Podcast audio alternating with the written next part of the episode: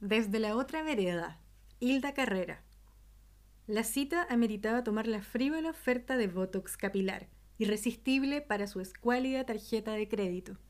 Imposible descartar la invitación de un hombre guapo que, como ella, buscaba una relación estable.